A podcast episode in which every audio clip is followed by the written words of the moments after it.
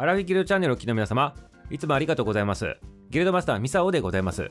お利口になる漫談のお時間でございますね。今日は中心蔵の話をしてみたいなというふうに思っております。中心蔵でございますね。このね、中心蔵はね、12月に入ると、まあ大体テレビとかね、なんかかんかでね、必ずやっとるわけでございまして、そしてストーリーに関してもね、なんか知っとるようで知らないみたいなね、そんな感じでございますけど、皆様いかがでございましょうか。で、今日はね、この中心蔵の話するんでございますけど、なぜ中心蔵の話するのかって言ったらね、今日がね、打ち入りの日って言われてるからでございますね。ちょっとね、これね、独特の話でございまして、現代の私たちの感覚からするとね、何がね、これ話面白いのとかね、なんでね、そんなことしないといけないのとか、これこういったことをする行為の意味がわからんとかね、なんかそういった現代の形とちょっとね、感覚が違う話でございますけど、まあ昔を振り返りながらね、ちょっとね、中心蔵っていうものについてね、ちょっと見ていきたいなっていうふうに思っておりますね。そして先ほども言ったように昔の今日の日でございましてこの昔っていうのが1702年でございまして元禄15年と言われておりますね江戸時代のね中後期ぐらいなあの時代だと思ってもらえばいいかなと思っておりますねこの時ね赤穂浪士47人が本所の吉良邸に討ち入りしたと。そしてね主君のね仇討ちをねあの成し遂げたっていうねことで有名になっとるねこの忠臣蔵なんでございますね。んで今言ったようにキーワードとしては忠臣蔵とかね47子討ち入りとかねキラ構図之助とかね、赤穂浪士とかってそういうね、キーワードだけは皆さんね、なんとなく知ってると思うんでございますけど、じゃあこのね、今言った名前とか名称っていうのがどういった形でね、こう歴史になっとるのかっていうね、ちょっとね、そこの辺ね、ちょっとね、点と点をつないでみたいなと。で、あ、こういうことだったのかっていうのをね、簡単に理解していただきたいなというふうにね、ちょっとね、ミサをね、喋らさせていただくね。ということでございまして、この中心蔵の日っていうのは、まあ、昔の今日なんでございますけど、その約10ヶ月ぐらい前かな。その前の年の3月に、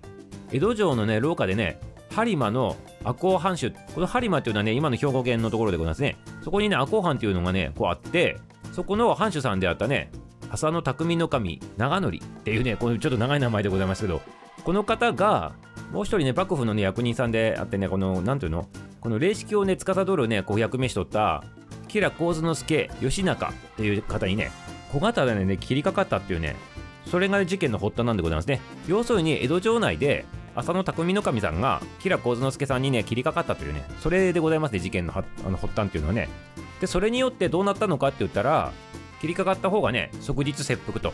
そして領地没収っていうことで赤穂藩がねこう没収されるというかなくなるというねそんな厳しい処置取られたんでございますね。でそれはいいんでございますけどじゃあもう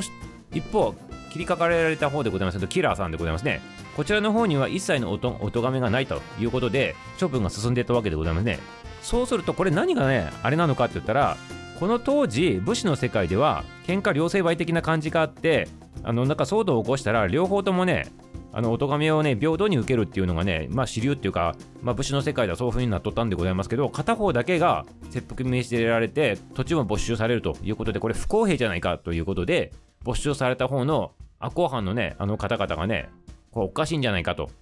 いうことでね吹き上がったわけでございますね。そして一応そのそういう風習でございますからあの日本の中でもなんかこれおかしいんじゃないのと。ね江戸の中でもやっぱそういう話聞いて喧嘩両成敗のに、ね、なんであそこだけねあの何もお咎めなくてこっちだけ没収されることになるんだろうみたいなねそういったことで形でこうあの一般の人たちにもねこう話がね広まってっとったと。いうことなんでございますね。そしてこれを受けて納得できんこの赤穂藩の人たちまあ、没収されたから浪人のみんななるわけでございますけどその人たちがね敵を討ちをしようと。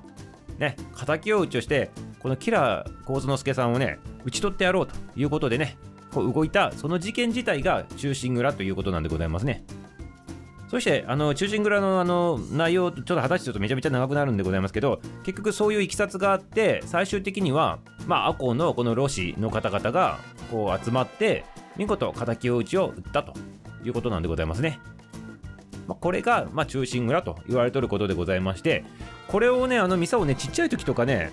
あの見とって最初に切りかかった方が処分受けるからこれ当たり前じゃねえのと思ってたでございますけどね。まあこれはまあ武士の世界でさっきも言ったようにあの喧嘩両成敗的な感じっていうのもああるしあとなんかその自分の殿様がこうやられた時にはそれのねあの敵を討つっていうねそういったねあのこうなんていうの武士のルールっていうかね常識というのがあったのでまあ、こういった形にね事件に発展していたわけでございますね。だからね昔江戸時代の時とかっていうのは例えば親がなんか殺されてしまったとかって言った時にその親を殺した犯人に敵討ちって言ってこう役所役人さんたちが見とる前でねあの果たし状みたいなやつでねこうなんかやったりするんでございますけどそういったねやっぱり制度があったということなんでございますね。なので殿様がやられたから敵を討つということで敵を撃ったこの赤穂浪士さんたちっていうのはこの一般の人たちからよくやったっていう形にねあの喝采を受けるわけでございます。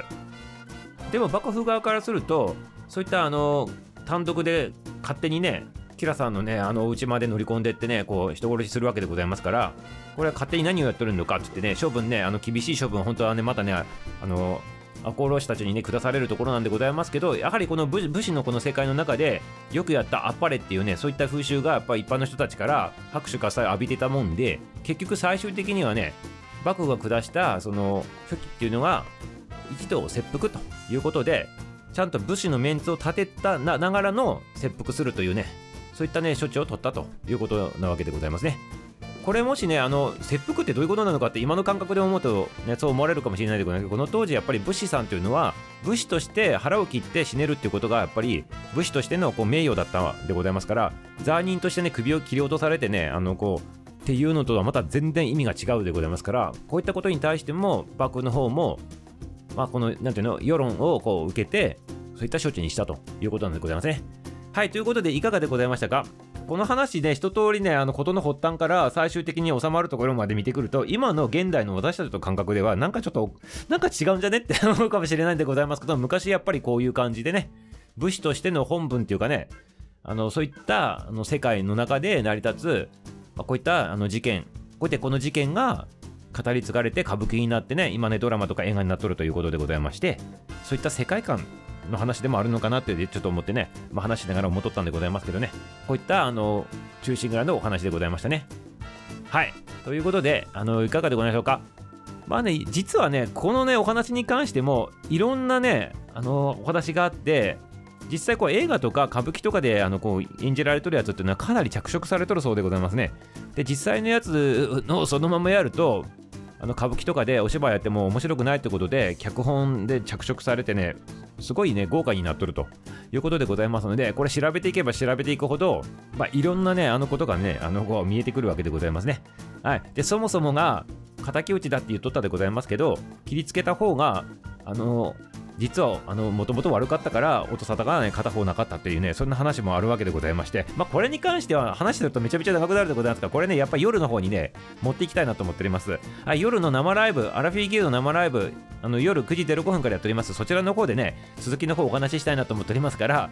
あの実は実はっていう話したいなと思っております。実は中心蔵ってね本当はこういうことだったんだよっていうね話をねちょっと夜の話でしてみたいなと思っておりますのでぜひぜひねそちらの方聞きたい方は